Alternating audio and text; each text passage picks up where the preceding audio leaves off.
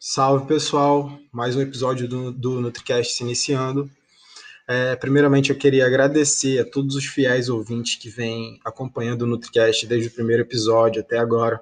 É, eu queria pedir encarecidamente para as pessoas que estão descobrindo o NutriCast agora, queria pedir para que elas me seguissem no Instagram, é Shelton César no Instagram, é, para que a gente consiga interagir mais e criar mais conteúdo, tanto para o NutriCast quanto para melhorar o conteúdo do meu Instagram também.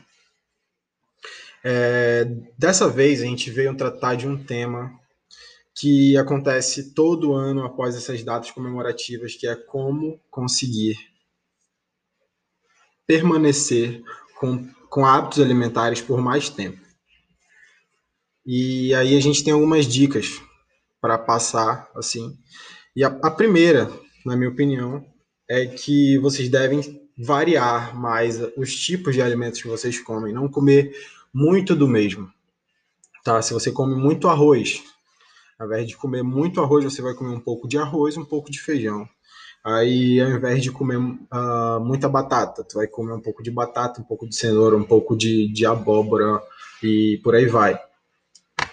Isso também envolve os grãos, as oleaginosas, os tipos de proteína, tá? Esse é o primeiro passo. O segundo passo é controlar a carga glicêmica dos carboidratos, das refeições, na verdade, que vocês fazem uh, durante o dia, porque isso impacta na sua glicemia.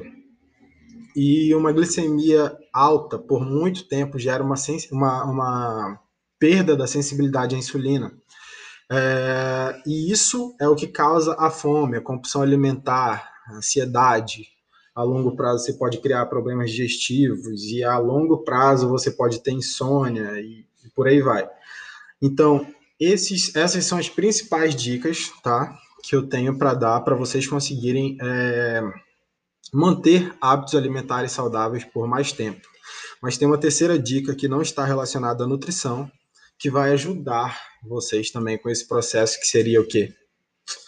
Eu acho que vocês já sabem, é a prática de atividades físicas, tá? Porque a prática de atividades físicas vai fazer com, sua, com que sua glicemia, mesmo que você esteja comendo errado, ela vai descer, porque o exercício físico diminui a glicemia, né? Você tem, você tem uma depressão de carboidratos e sua glicemia cai.